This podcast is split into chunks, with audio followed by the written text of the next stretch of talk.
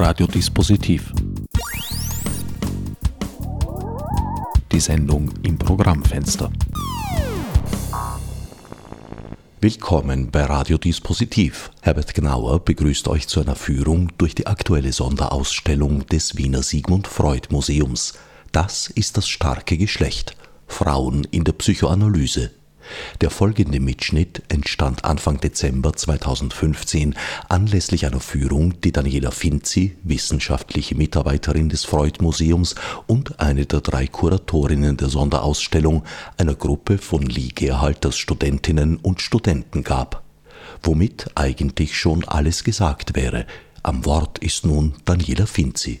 Herzlichen Dank für euer Kommen. Mein Name ist Daniela Finz. Ich bin seit sechs Jahren mittlerweile hier am Haus als wissenschaftliche Mitarbeiterin und komme selber von der Germanistik und der Literaturwissenschaft ähm, und freue mich immer sehr, wenn ähm, Studierende oder im Rahmen von Lehrveranstaltungen unser Haus besucht wird und möchte bei der Gelegenheit auch gleich nochmal darauf hinweisen, dass wir auch eine Bibliothek für Studienzwecke haben, die auch Studierenden äh, offen steht ja immer Dienstag und Mittwochs geöffnet, also heute auch. Und ich würde vorschlagen, dass wir im Anschluss an die Führung durch die Sonderausstellung uns auch noch kurz die Dauerausstellung anschauen und dann zeige ich euch noch die Bibliothek, die sich in den ehemaligen Privaträumen der Familie Freud befindet.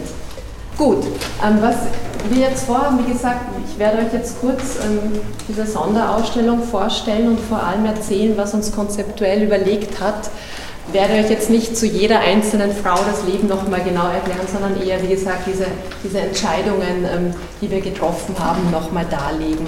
Vielleicht ist euch schon aufgefallen beim Raufgehen ähm, im, im, im Stiegenhaus, dass es da so eine Art Zeitband gibt, wo wir eben ausgewählte Meilensteine in der Entwicklung, ähm, in der Geschichte der Frauenbewegung von 1948 bis 1918 und ausgewählte Meilensteine in der Psychoanalyse ähm, festgehalten haben, um nochmal zu zeigen, wie sehr diese beiden Entwicklungen ähm, sich sehr zeitgleich verorten lassen. Die Frauenbewegung geht der Entwicklung der Psychoanalyse sogar noch voraus.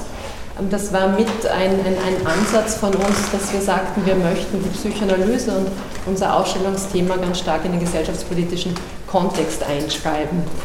Ähm, wenn wir an die Entstehungsgeschichte der Psychoanalyse denken, dann gibt es das Schlagwort oder dann wird das immer mit der Wiener Moderne auch zusammengebracht und mit der Krise des Subjekts, dem sich zersetzenden Ich. Das ist eine Beschreibung, die sehr zulässig ist und auch zurückzuführen ist auf die starke Umbruchzeit, die Modernisierungsbewegungen, ähm, die zu diesem Zeitpunkt stattgefunden haben und die kaum einen Bereich des öffentlichen, aber auch des privaten Lebens sozusagen unangetastet gelassen haben.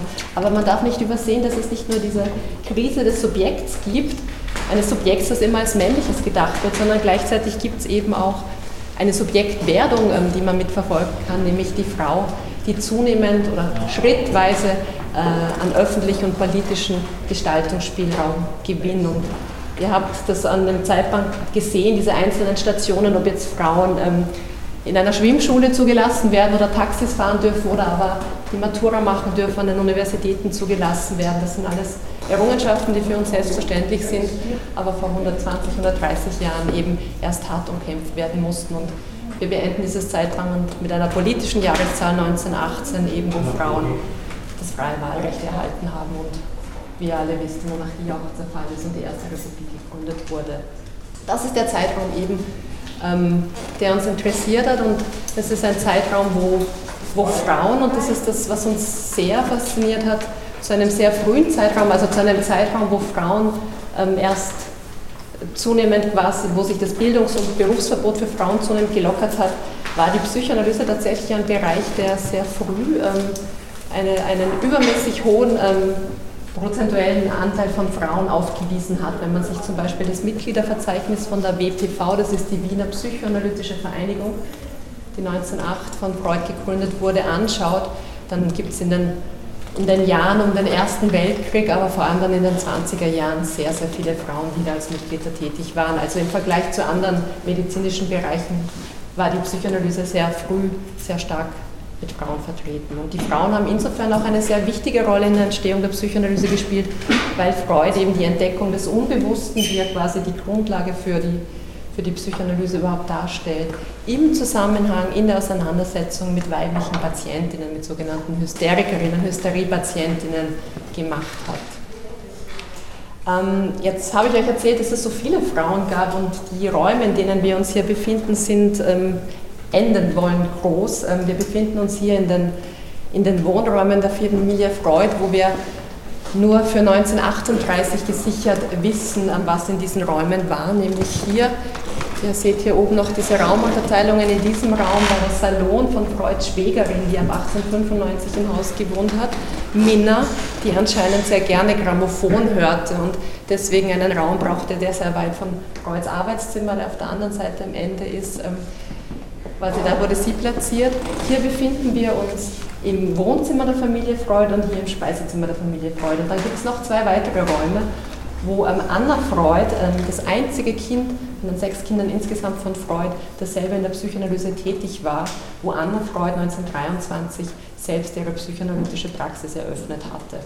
Das heißt, wir haben einen sehr ähm, überschaubaren Raum ähm, zur Verfügung gehabt und haben gleichzeitig diese Unmenge an Frauen, die aktiv waren und haben jetzt überlegt, welche die Kriterien sein könnten, um eben eine bestimmte Auswahl von Frauen treffen zu können. Und da ist uns sehr bald ein sehr spannendes ähm, Moment ins Auge gestochen, nämlich dass wirklich viele der Frauen, die zu den Pionierinnen der Psychoanalyse zählen, zuerst als Patientinnen mit der Psychoanalyse in Kontakt kamen. Und das unterschied sie von den männlichen Kollegen von Freuds Medizinerkollegen, die quasi als Naturwissenschaftler, als Mediziner sich für die Psychoanalyse zu interessieren begonnen, aber nicht unbedingt zuerst selbst äh, in der liegenden Position sozusagen äh, in der Behandlungssituation die Psychoanalyse erlebt haben. Und das ist ja ein Kriterium oder das ist ja mittlerweile eigentlich ab den 20er Jahren ein ganz zentraler Bestandteil der psychoanalytischen Ausbildung. Das nennt man heute die sogenannte Lehranalyse, dass man selber eine Analyse durchmacht, um diese Erfahrung ähm,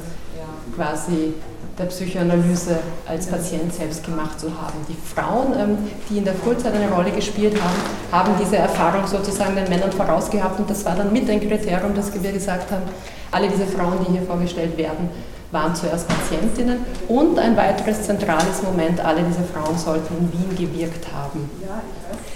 Diese Frauen waren alle Patientinnen, aber nicht unbedingt bei Freud. Das war die nächste Herausforderung, dass wir versucht haben, diese Frauen nicht erst recht wieder über Freud zu definieren.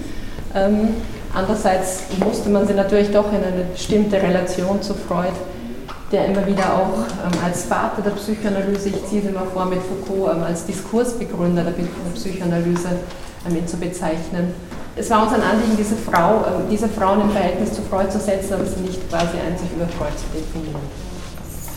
Ja, und so kamen wir dann ziemlich bald auf diese sechs Frauen, die übrig geblieben sind. Emma Eckstein, Marie Bonaparte und Sabina Spielrein, die in diesem ersten großen Raum zu sehen äh, sind, in dieser Sektion, die da heißt von der Patientin zur Psychoanalytikerin. Dann war es uns ein besonderes Anliegen, eben wie schon erzählt, Anna Freud, ähm, die hier gewirkt und äh, gearbeitet hat, ihr mehr Raum wieder zu geben. Anna Freud war nicht nur als Kinderpsychoanalytikerin tätig, sondern auch ähm, in der Pädagogik. Da gibt es zwei Sektionen zu Anna Freud, zum einen eben die psychoanalytische Pädagogik und zum anderen zur Kinderpsychoanalyse. Und dann gibt es noch eine letzte, vierte Sektion, die werden wir nachher sehen. Da geht es um das wirklich alles andere als ungetrübte Verhältnis von Weiblichkeit und Psychoanalyse, von den Frauenbildern, die in der Psychoanalyse zirkulieren, von Freuds sehr, sehr problematischen Auffassungen, was das weibliche Geschlecht als ein kastriertes Geschlecht angeht. Und ähm, die Arbeiten seiner frühen Mitstreiterinnen, wie die sich dazu positionieren. Was den Titel angeht, so This is the Strong Sex, das ist die englische Übersetzung, die gefällt mir besonders gut, die hat so was Dynamisches, finde ich. Ähm, Im Deutschen heißt es, das ist das starke Geschlecht. Das ist ein Zitat, das sich aus einem Briefwechsel ähm, zwischen Sigmund Freud und dem Berliner Hals-Nasen-Ohrenarzt Wilhelm Flies äh, auffinden lässt. Und auf eine dieser Frauen, die hier ausgestellt wird, ähm, zurückzuführen ist, nämlich auf Emma Eckstein. Emma Eckstein war eine ähm, Patientin, die aufgrund ihrer hysterischen ähm, Symptome zu Freud geschickt wurde. Die Familien waren befreundet und Eckstein war wohl die erste weibliche Psychoanalytikerin. Das entnehmen wir diesen Briefen Freuds, wo er eben seinem Briefkorrespondenten Flies von den Patientinnen schreibt, die er jetzt sozusagen der Eckstein überstellt hat. Ähm, Emma Eckstein war auch diejenige, auf die dieses Zitat, dass es das starke Geschlecht zurückgeht.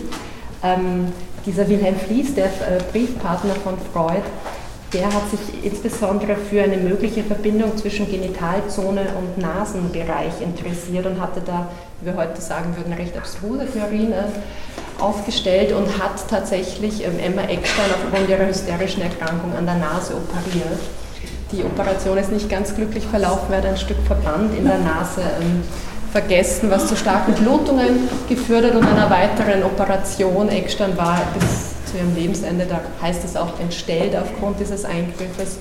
Und anscheinend, das wissen wir wiederum von Freud aus seinen Briefen äh, an Flies, hat äh, Freud, äh, der gewiss ein schlechtes Gewissen hatte, weil er sozusagen derjenige war, der die beiden zusammengebracht hat, hat Emma Eckstein in ihrem Krankenzimmer ähm, besucht, wusste von ihren starken Blutungen, dass sie fast verblutet wäre und ist wohl fast ohnmächtig geworden, woraufhin Eckstein den Freud mit Das ist das starke Geschlecht begrüßt hat. Und das hat uns natürlich jetzt interessiert, weil natürlich so wie wir dieses Zitat überliefert bekommen in diesem Briefwechsel, kann sich natürlich ironisch auf Freud und das starke Geschlecht, das vermeintlich starke Geschlecht der Männer beziehen. Es kann sich aber auch affirmativ auf das weibliche Geschlecht bezieht.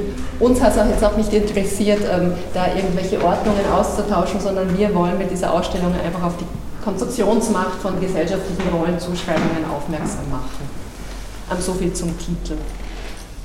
Wenn man eine Ausstellung zur Psychoanalyse macht, ähm, dann hat man es vor allem mit Konzepten, mit Theorie, ähm, mit Texten, mit Werken, mit Büchern zu tun. Bücher sind schon sozusagen ähm, materielle Objekte, die kann man aus Stellen bei der Theorie wird schon schwieriger. Das heißt, man arbeitet zwangsläufig mit sehr, sehr viel Text. Das war auch eine große Herausforderung, weil wir sagten, ähm, wir müssen aufpassen, dass es nicht zu sehr textlastig wird, weil die meisten unserer Besucher kommen zum einen auch für die historische Dauerausstellung, die nimmt schon mal sehr viel Konzentration und Zeit in Anspruch. Und andererseits ist es aber auch wichtig, in die Tiefe zu gehen. Ähm, ja, und so hatten wir die Idee, ähm, zusätzliche Text Wandflächen zu schaffen, indem wir diese, ähm, diese Einrichtungen, dieses Display ähm, geschaffen haben. Es handelt sich dabei um, oder die Idee, die dahinter steht, ist, ähm, dass es sich dabei um Paravents handelt, weil wir etwas von dieser familiären, räumlichen Komponente, die in diesen Räumen auch ähm, vorgeherrscht hat, weil wir ein bisschen davon sozusagen weitergeben wollten. Diese Paravents ähm, sind jetzt insofern sehr, sehr dankbar, finde ich, als, äh, als Display, weil natürlich ganz unterschiedliche Winkel ähm, ermöglicht werden. Ihr werdet es dann sehen, es gibt immer außen die Texte zum Leben der jeweiligen Frau und innen zu ihren inhaltlichen Schwerpunkten. Es gibt ein Trägerelement in der Mitte, das ist hier mit diesem Stoff bespannt. Weiter hinten werden es im, im Bereich der weiblichen Sexualität sind das Spiegel weil unser Wunsch auch war, ähm, dass der Besucher, die Besucherin so ein bisschen mit eingebunden wird in diese Ausstellung, weil die Fragen, die da aufgeworfen werden, was ist die Rolle oder die Position der Frau in der Gesellschaft, in der Familie, was ist Sexualität, das sind Fragen, die uns natürlich uns alle im Jahr 2015 als Besucher genauso angehen. Und das war der Wunsch. Man sieht das besser, wenn Besucher da sind und Bewegung im Raum ist, dann habe ich zumindest dann immer wieder den Eindruck, dass es etwas mit einem macht, weil man sich in diesem Raum ähm, vielleicht ein bisschen anders zu situieren, zu verorten beginnt, wenn man plötzlich jemanden verdeckt sieht, der gleichzeitig freigelegt wird, das gleiche mit den Spiegeln. Also das war ein, ein, der Wunsch von uns, so ein, so ein bisschen so ein Entanglement mit dem Besucher zu schaffen, ob das aufgeht, das jeder selber beurteilen. Ähm, eine wichtige Entscheidung für uns war auch noch, ich habe ja schon erzählt, dass wir die Sorge hatten, dass die Ausstellung so textlastig wird und dass, wir, dass es dann eigentlich dazu führt, dass niemand irgendwas mehr liest. Ähm, da hatten wir dann überlegt, wie wir, auf, wie wir diese ganz unterschiedlichen Leben, das hat uns auch sehr fasziniert, also diese sechs Frauen, die da vorgestellt werden, haben sehr unterschiedliche Familienentwürfe ähm, und Lebensentwürfe sozusagen gelebt wie wir dieses Leben irgendwie gestalterisch ähm, ja, darstellen können. Also das war immer so ein Anliegen, so ein bisschen Form und Inhalt zusammenzubringen. Und also die Idee, die dahinter steckt für uns, war eigentlich, dass wir nur ausgewählte Schlaglichter auf ein Leben, das wir in seiner Reichhaltigkeit gar nicht erst repräsentieren können und auch nicht den Anspruch auf Vollständigkeit erwecken wollen, dass wir ausgewählte Schlaglichter werfen auf bestimmte Stationen und gleichzeitig aber auch die Lücken, die es da gibt, genauso zur Geltung bringen. Also das war so ein bisschen die Idee dahinter. Und wenn ihr euch das dann genauer ansieht, ähm, werdet ihr sehen, dass es bei jeder Frau ein, also das gibt Informationen zum Familienumfeld, zur, zur Schulausbildung, zur Begegnung mit der Psychoanalyse, zum Status als Patientin, zur eigenen Werkentwicklung. Ähm, das gibt es bei jeder Frau, aber bei jeder Frau gibt es auch ein, ein kleines vermeintliches Detail, das vielleicht jetzt gar nicht mal so zentral zu sein scheint, aber da haben wir uns äh, an die Devise der Psychoanalyse gehalten, die eben sagt, jedes Detail ist wichtig und diese Details helfen auch manchmal, so finde ich zumindest, eine Frau ein bisschen plastischer zu machen. Ähm, als Beispiel bei der Sabina Spielrein, die kennt ihr vielleicht, äh, wenn ihr den ähm, Cronenberg-Film A Dangerous Method gesehen habt.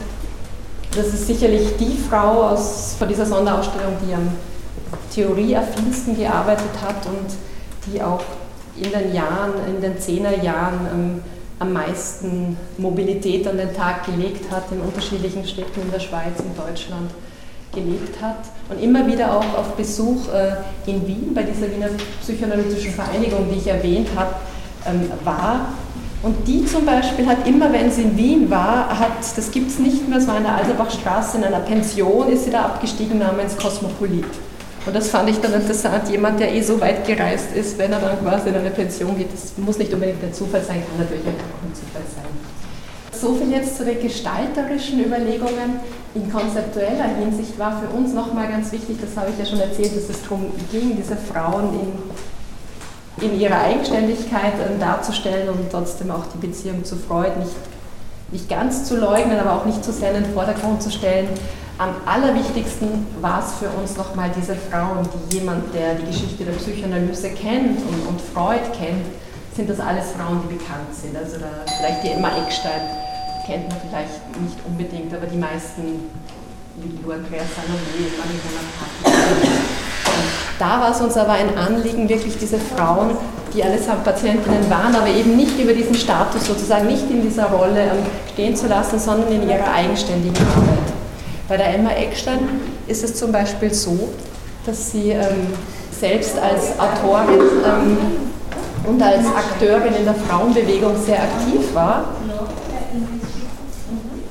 Man kennt sie, wenn man sie aus der Psychoanalyse Geschichtsschreibung kennt, dann kennt man sie auch eben aufgrund ihrer, ihrer Rolle was, ähm, im Briefwechsel, aber auch, weil man vermutet, dass sie eine der Vorlagen war für den sehr, sehr wichtigen äh, Traum, den, Trau, äh, den Freud geträumt hat, den sogenannten Irma-Traum. Das ist der Traum, der ihm ermöglicht hat, so ähm, seine Erkenntnisse der Traumdeutung methodologisch ähm, durchzuspielen. Da vermutet man auch, dass sie ähm, eine der Vorlagen war für diesen Traum. Das alles hat uns jetzt weniger interessiert als ihre Rolle als Autorin, als Akteurin in der Frauenbewegung. Und zum Beispiel hat äh, Emma Eckstein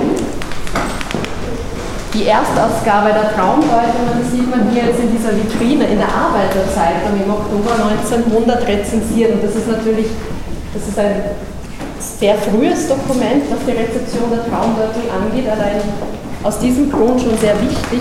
Uns hat es natürlich gefallen, sozusagen, dass die ehemalige Patientin, die man eben nur in diesem Patientenstatus kennt, auf der Titelseite der Arbeiterzeitung, auch das ist nicht uninteressant zu sehen, welche Rolle dem Feuilleton in der Arbeiterzeitung sozusagen zukam, auf der ersten Seite in ganz klaren und verständlichen Worten die Traumdeutung ähm, zusammengefasst hat.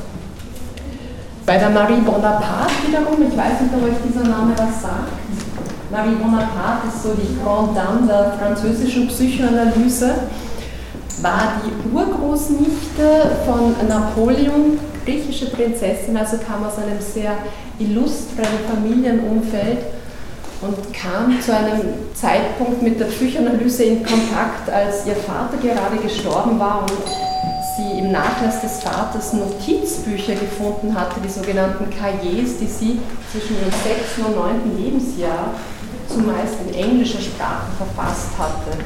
Also Zeugnisse, Selbstzeugnisse, die von sehr starken ähm, Fantasien, Wünschen aber auch Ängsten eines jungen, eines sehr, sehr jungen Mädchen erzählen. Und dieser Fund dieser Notizbücher, an die sie sich überhaupt nicht erinnern konnte, war mit ein Grund, ähm, um nach Wien zu gehen, Freud zu besuchen und eine Analyse zu beginnen. Das ist eine Analyse, die sich über Jahrzehnte strecken sollte, also eigentlich bis, zum, bis zur Flucht äh, der Freuds. Und das erwähne ich auch deshalb, weil Marie Bonaparte eben was die Flucht der Familie Freud anging. Und Freud musste ja aufgrund des Umstands, dass er jüdischer Herkunft war und noch dazu Psychoanalytiker, seine Bücher, wie die von sämtlichen Psychoanalytikern standen, auf der Liste der verbotenen Bücher, musste Wien verlassen und hatte auch das Glück, eine sehr, sehr privilegierte Immigration ähm, zu, zu erleben. Ähm, das ist ja auch, was unser Museum jetzt mit ausmacht. Das ist auf einer Lehrstelle beruht, weil Freud eben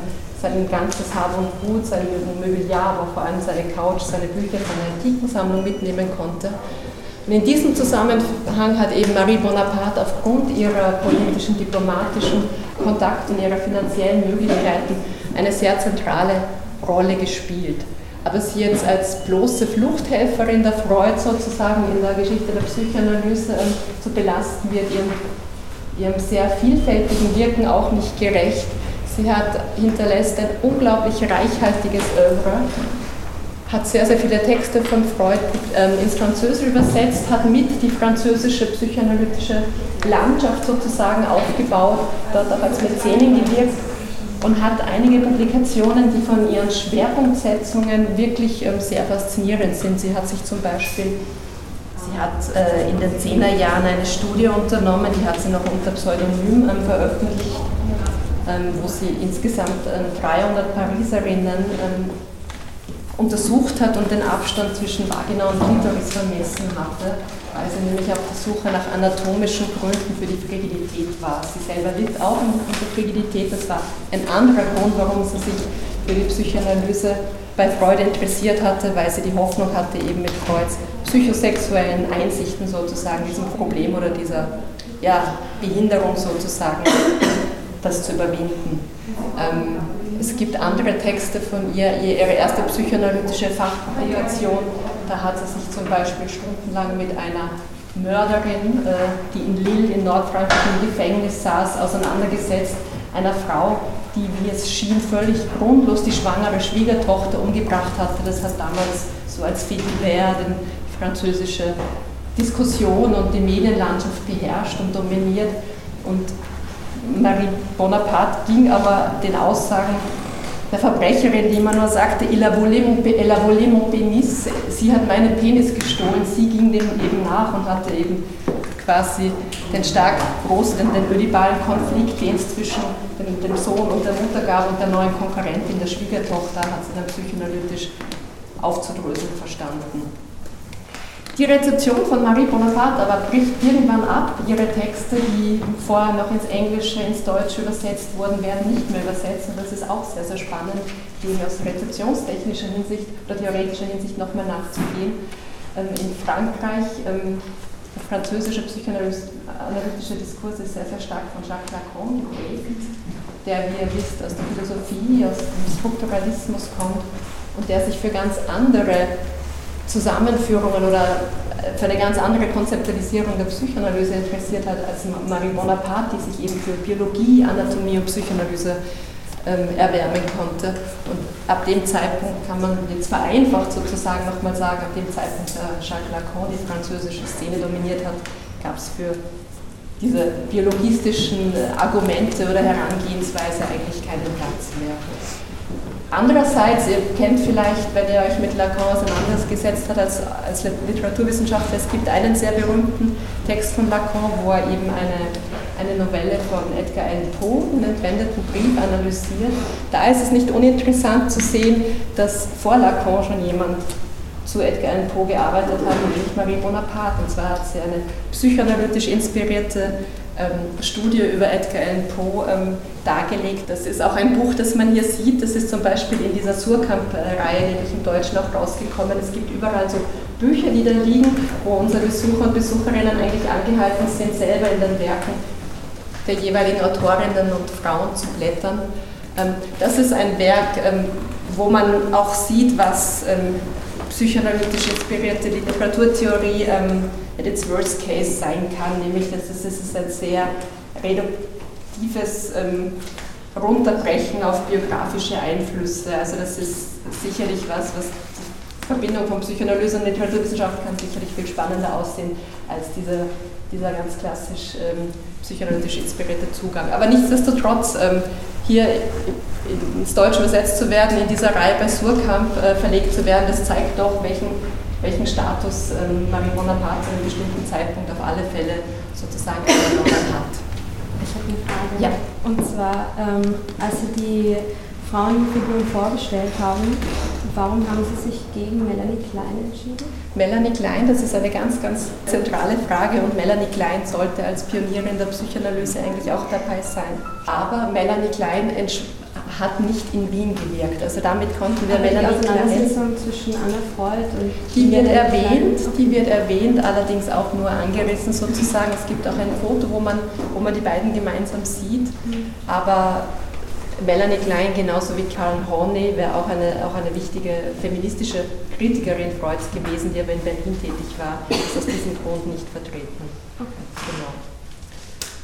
Ein weiteres Anliegen war es auch über die jeweiligen Frauen hinaus, also über ihre Biografien und ihre Werke darüber hinausgehend auf Fragestellungen eben aufmerksam zu machen, die die Geschichte der Psychoanalyse, aber eben auch heutige Fragestellungen oder auch die psychoanalytische Behandlung angehen.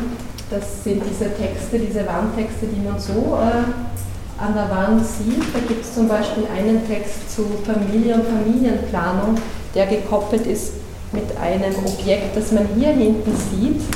Ähm, eine Leihgabe vom ähm, österreichischen Drogistenmuseum und zwar ist das ein Resorbiteur. Das war ein Verhütungsmittel.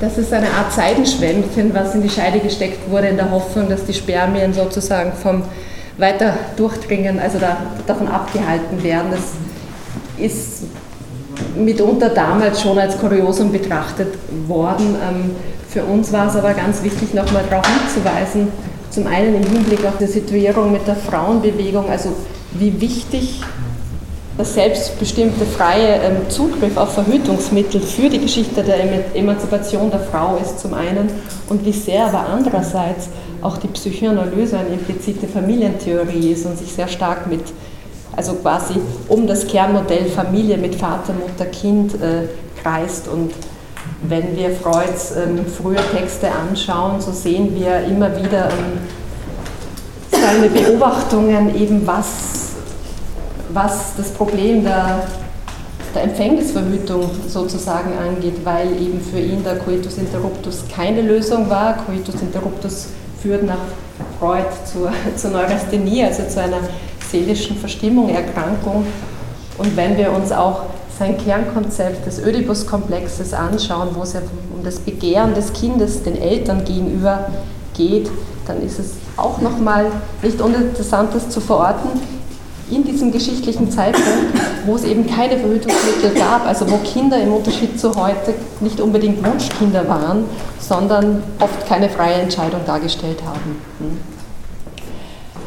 Wir haben ein weiteres ähm, Exponat, ähm, das sozusagen wie hier dieser Resorbiteur nochmal auf bestimmte Fragestellungen, Themenbereiche der Ausstellung aufmerksam machen möchte. Das ist eine, ein, eine Corsage sozusagen, ähm, um auch nochmal ähm, quasi dieses Zwangskorsett, dieses moralische, dem Frauen unterworfen waren ähm, und das sich in den unterschiedlichsten Bereichen bis hin zur Mode sozusagen auch gespiegelt hat, um darauf aufmerksam zu machen.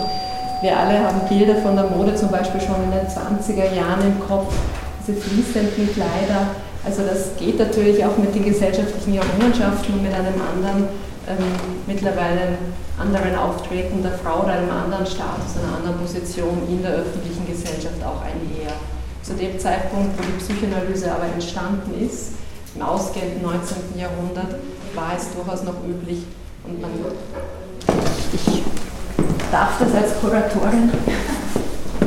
So, das Spannende sind natürlich auch ähm, quasi diese Schnüre hier hinten, die nochmal diese Einsperrung sozusagen erst deutlich machen. Ja, ich würde vorschlagen, wir wenden uns jetzt äh, dieser Bücherwand zu. Die unterschiedlichen Frauen, die wir hier ausstellen, haben alle auf ihre Art und Weise an der Entwicklung und auch an der Verbreitung der Psychoanalyse teilgehabt, haben sie mitgestaltet. Sie waren auch als Theoretikerin tätig. Ich habe da schon die Sabina Spielrein erwähnt, die, die zum Beispiel auch die erste psychoanalytische Dissertation vorgelegt hat. Ähm, und ein Konzept entwickelt hat, das Freud in, seiner, in seinem Spätwerk dann, ähm, was ihn auch sehr beschäftigt hat, den sogenannten Todestrieb. Das hat sie mit dem Destruktionstrieb, wie sie es genannt hat, schon gewissermaßen vorweggenommen. Ansonsten ähm, sticht wirklich ins Auge und das, wenn man weiß, wenn man selber berufstätig ist und selber publiziert, dann ist das wirklich mehr als beachtenswert, das fand ich zumindest, wenn man sich anschaut, wie viel diese Frauen geschrieben haben in unterschiedlichen wissenschaftlichen Zeitschriften. Ähm, die Emma Eckstein war die einzige, die nicht in Wissenschaft, in psychoanalytischen Zeitschriften ähm, publiziert hat. Da haben wir eine Leihgabe von der Uni Wien, die Dokumente der Frau, ein sehr wichtiges ähm, Publikationsorgan der Frauenbewegung. Alle anderen Frauen haben in den unterschiedlichen psychoanalytischen internationalen Zeitschriften publizieren und das ist auch spannend zu sehen, wenn man die Psychoanalyse als Bewegung sozusagen anschaut, wie früh ähm, eigentlich die Psychoanalyse versucht hat, ähm, sich zu organisieren, den fachlichen Austausch innerhalb der Kollegen und eben auch Kolleginnen zuzulassen und zu befördern. Und das sind natürlich Publikationsorgane auch ein ganz zentrales Medium.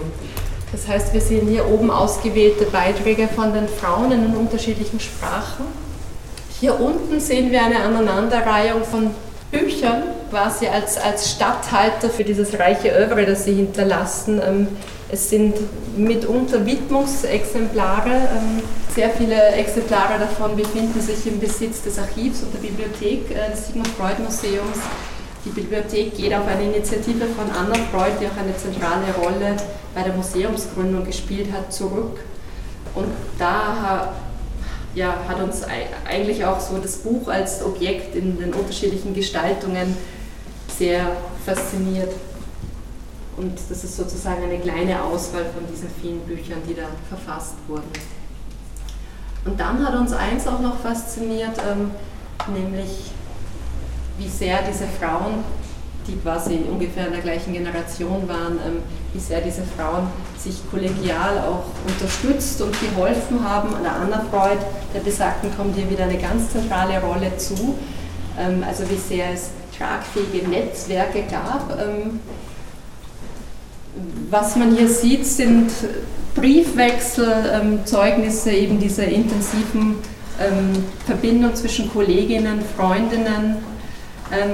Aber es gibt diese Metapher des Netzwerkes auch nochmal runtergebrochen auf die ganz konkrete Beschaffenheit des Fadens. Wir haben hier einen Schal, den Anna Freud die ja ähm, sehr handwerklich äh, begabt und engagiert war und sehr viel ähm, hergestellt hat mit großer Professionalität, ähm, sehen wir hier einen Schal, den sie selber eben gehäkelt hat.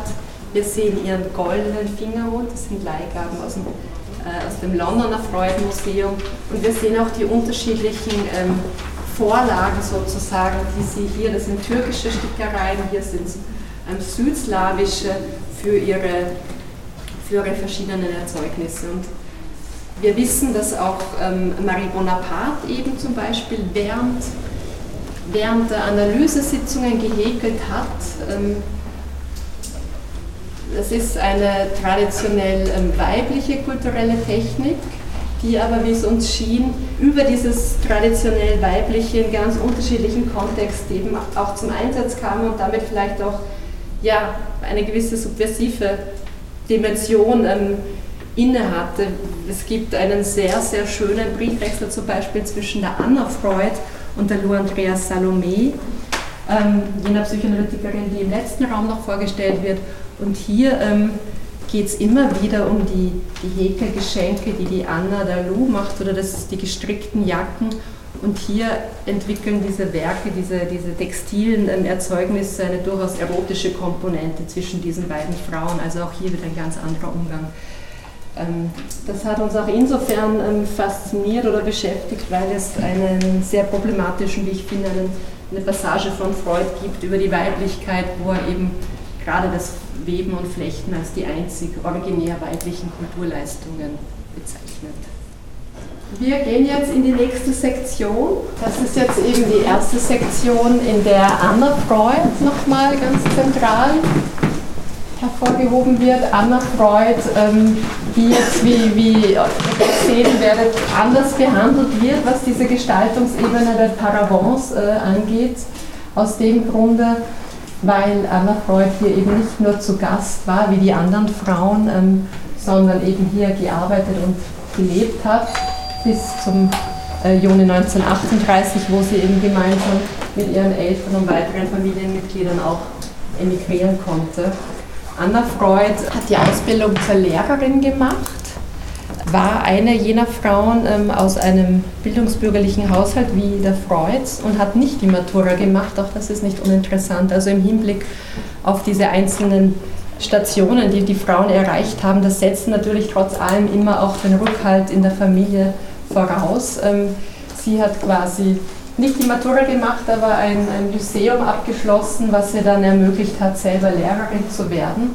Als Lehrerin hat sie auch gewirkt und sie hat eine zentrale Rolle eben auch für den Aufbau der psychoanalytischen Pädagogik ähm, in den 20er Jahren in, in Wien, im, im roten Wien gespielt. Und wir haben hier ähm, Auszüge von zwei konkreten Einrichtungen, die sie gegründet hat. Das eine ist hier die Jackson-Krippe, die war im ersten Bezirk in einem Montessori-Kindergarten untergebracht, den es heute immer auch noch gibt, wo Kinder aus sozial schwachen, Kleinkinder aus sozial schwachen Familien aufgenommen wurden. Wir sehen hier Spielzeuge, die aus dieser Kinderkrippe mit nach London, wo sie dann nach 38 eben weiter ihre Institutionen geführt hat, die ähm, in London äh, in Verwendung waren und zum Teil auch bis zum Zeitpunkt der Leihgabe äh, auch noch waren. Also diese Holzspielzeuge, die hatten bis vor kurzem noch Kinder sozusagen in der Hand. Das ist die eine Einrichtung und das zweite ist hier die sogenannte Burlingham Rosenfeld Schule. Das war eine, eine Privatinitiative, wo, ähm, eine, wo sich eine Gruppe von äh, Jugendlichen, von ja, jugendlichen Kindern und äh, Lehrern zusammenfand um eben neue Unterrichtsmethoden ähm, zu erproben, Unterrichtsmethoden, die wir heute aus dem sogenannten, ähm, ja, aus den Alternativschulen kennen, aus dem Projektunterricht, wo sehr fächerübergreifend gearbeitet wurde. Ähm, es gibt eine private Komponente dieser Initiative und zwar ist es so, auch das ist sehr, sehr spannend. Ich habe ja vorhin schon erwähnt, dass die Psychoanalyse eine Art, ich finde, eine implizite Familientheorie ist mit den Protagonisten Vater, Mutter, Kind. Ähm, es gibt ein Konzept von Freud, das er entwickelt hat mit dem schönen Begriff, das sage ich für uns Literaturwissenschaftler, mit dem Begriff des Familienromans. Ja?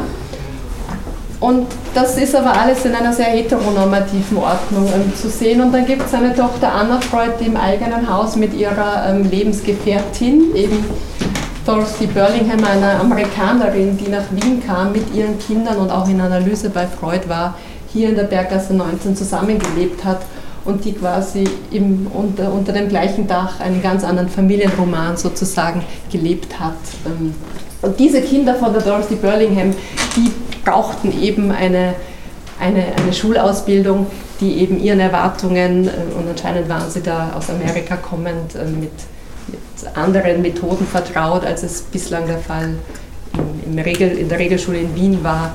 Ähm, das war eben mit der Grund, warum diese Burlingham-Rosenfeld-Schule gegründet wurde. Und dann gehen wir bitte durch, diesen, durch diese schmale äh, Feuertür.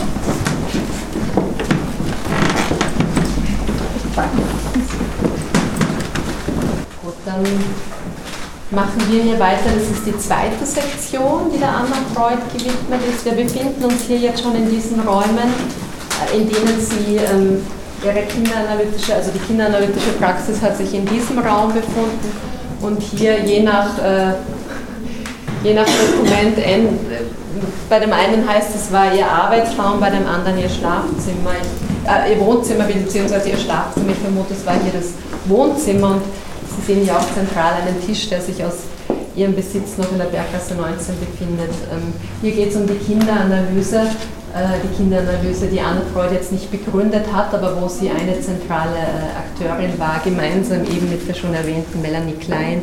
Es gab eine Wienerin, die Hermine Huck-Helmuth, die auch zentrale ähm, Arbeiten geleistet hat. Auch Sabina Spielrein, die wir in der ersten Sektion gesehen haben, hat sich sehr stark mit, ähm, vor allem mit kindlichem Autismus äh, auseinandergesetzt. Ähm, also da gab es einige Frauen in dieser ersten Generation, die sich mit Kinderanalyse auseinandergesetzt haben. Und natürlich könnte man jetzt vermuten, und das wollen wir eben aufzeigen mit, dieser, mit diesen kurzen Texten, die wir da haben, dass das nicht der Fall war, könnte man nun glauben, dass es den Frauen äh, aufgrund ihrer vermeintlichen Wesensart sozusagen einfacher fallen würde, mit Kindern zu arbeiten. Das ist nicht, das, das ist nicht der Grund, warum hier Frauen so zentral wurden in der, in der Geschichte der Kinderanalyse. Tatsächlich ist es so, dass ähm, viele männliche Analytiker ähm, eigentlich davon ausgegangen sind, dass Kinder ähm, für die freie Assoziation, das ist ja ein Pfeiler der psychoanalytischen Behandlung, nämlich dass der Patient, die Patientin äh, so frei wie möglich assoziiert, also all das äh, artikuliert, was ihm oder ihr in den Sinn kommt,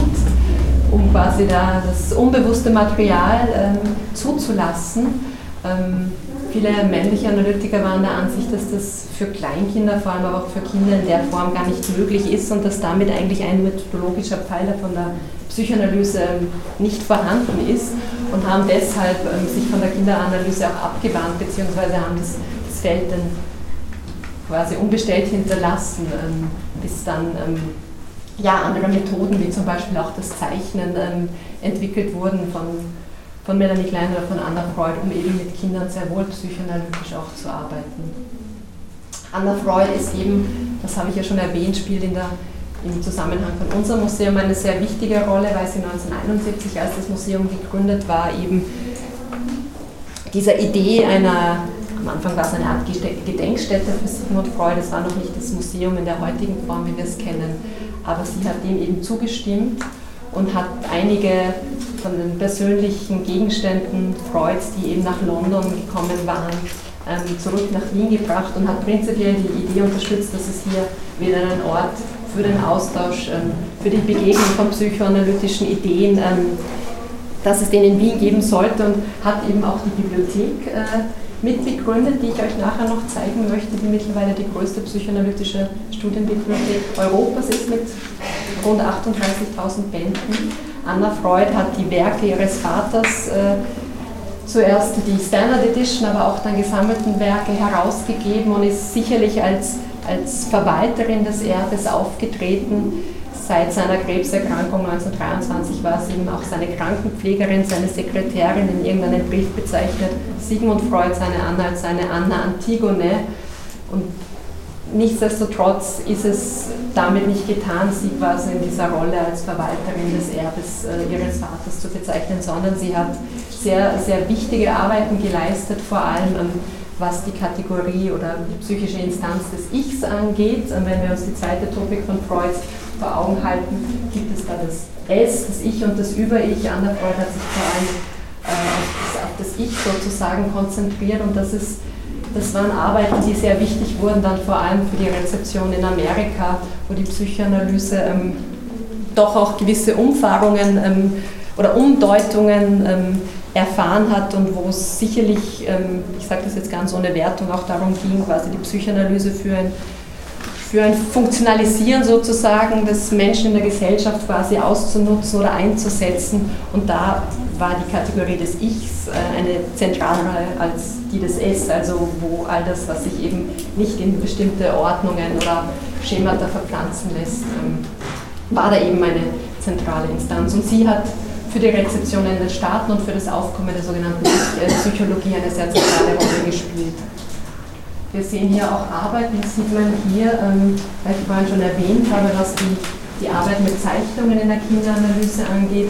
Hier sehen wir die Bilder von einem äh, jungen Patienten, Peter Heller, der bei Anna Freud jahrelang in Analyse war, der dann auch seine, seine Zeit mit ihr in Form eines, eines Buches veröffentlicht hat. Ähm, das sind Bilder, wie ich finde, die durchaus auch ähm, sehr beklemmend sind und auch auf die politische, ähm, ja, einfach auch auf Rückschlüsse auf die Zeit in den 30er Jahren hier ermöglichen. Ähm, Anna Freud ist für die Museumsgründung nach Wien gekommen, aber auch noch ein zweites Mal, um die sogenannte Sigmund Freud Vorlesung zu halten. Das ist eine Vorlesung, die immer anlässlich von Freuds Geburtstag am 6. Mai gefeiert wird. In den letzten Jahren, du hast vielleicht auch mitbekommen, es gab eine Veranstaltung an der Uni Wien, wo die Judith Butler eingeladen war im Audi Max. Das war eben auch so eine Sigmund Freud Vorlesung. Und da gibt es hier hinten, ähm, all jene, die Anna Freud nachhören möchten, gibt es hier dieses Audio-File an die Bedeutung der Kinderanalyse von jener Vorlesung, die sie anlässlich des Geburts, also der Feier äh, anlässlich Freuds Geburtstags im Jahr 1978 gehalten hat. Genau, und dann gehen wir noch in den letzten Bereich. Hier sind jetzt nochmals zwei Frauen ähm, vertreten. Die eine ähm, ist wahrscheinlich die bekannteste, die Lou Andrea Salome, die man vielleicht so als Muse von Nietzsche und, und Freundin von Rilke und als Vertraute Freuds kennt. Ähm, auch da war es wieder unser Ansatz quasi auf das eigenständige Wirken ähm, dieser absolut faszinierenden Persönlichkeit hinzuweisen, die ein unglaublich äh, reichhaltiges äh, hinterlässt. Ähm,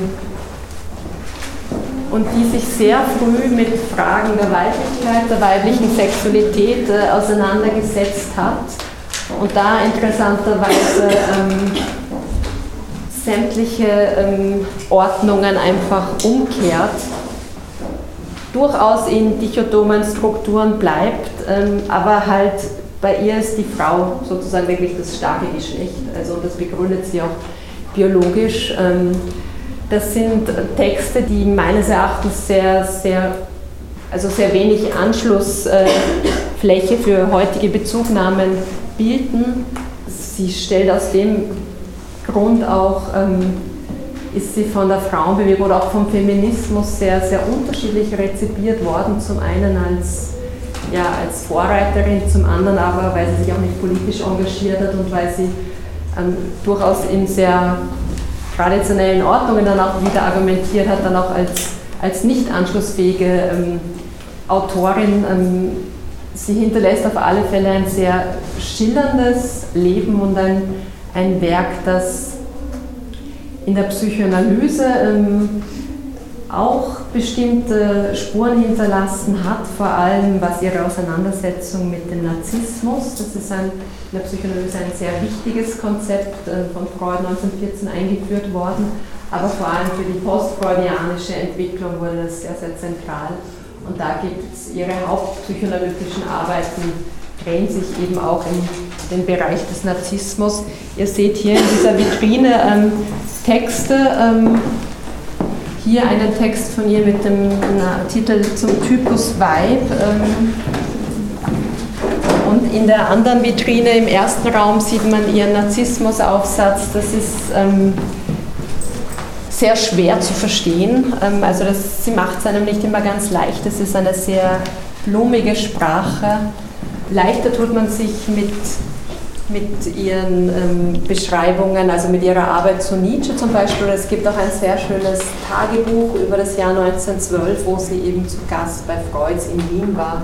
Und es gibt diesen besagten Briefwechsel auch mit der Anna Freud, der wirklich sehr, ja, eine sehr reizvolle Lektüre auf alle Fälle darstellt. Ähm, also wie gesagt, Lou Andrea Salome ist so ein bisschen eine eine Botschafterin, würde ich sagen, zwischen den Disziplinen im Spannungsfeld von Philosophie, Literatur und Psychoanalyse. Die Ausnahme bestätigt ja die Regel. Ich muss gestehen, dass sie die einzige war, die nie eine Analyse und auch keine Lehranalyse unternommen hat. Also eigentlich dürfte sie jetzt doch auch nicht da sein, weil sie eben die zwei Kriterien, die ich vorgenannt habe, eben den Status der Patientin und den Wien-Bezug, ähm, nicht in beiden Fällen sozusagen erfüllt. Sie war uns aber, ja, wir haben bei ihr eine Ausnahme gemacht und sie als Figur, die sehr früh auch ähm, das, was Frauen in bestimmten Kreisen dann doch auch möglich war, ähm, auch abbildet und gleichzeitig darüber hinaus ein ja, sehr reicher, reichhaltiges Werk hinterlässt. Und die zweite Frau ist Helene Deutsch. Helene Deutsch ähm, ist eine Medizinerin, also die jetzt über die Medizin zur Psychoanalyse gekommen ist. Ähm, eine sehr spannende Figur, die, was das inhaltliche Vermächtnis angeht, sich vor allem mit der weiblichen Sexualentwicklung auseinandergesetzt hat, auch die erste psychoanalytische Monographie dazu verfasst hat und die aber ähnlich wie ähm, ähnlich wie es bei äh, Lou Andreas Salomé und wie es auch bei Sabina Spielrein und wie es auch bei Marie Bonaparte der Fall ist, eigentlich für heutige Bezugnahmen, die jetzt nicht biologistisch, essentialistisch argumentieren, sondern konstruktivistisch, eigentlich sehr wenig ähm, Anschlussflächen ähm, bietet. Also das ist, ich muss tatsächlich sagen, dass dass wir es hier mit Frauen zu tun haben, was diese Fragestellung der, der Weiblichkeit, der weiblichen Sexualität, und das habe ich ja schon erwähnt, dass es da von Freud, der so offen seinen Patientinnen gegenüber war und auch seinen, seinen Kolleginnen und Schülerinnen sehr viel Freiraum zugestanden hat und allein in seinem Umgang mit diesen Hysterie-Patientinnen einen ganz, ganz neuen Modus von Beziehung in diesem Verhältnis zwischen Arzt und Patientin ermöglicht hat, einen, einen neuen Modus, der auch wirklich mit dem Abbau von, von hierarchischen Machtbeziehungen zu tun hatte.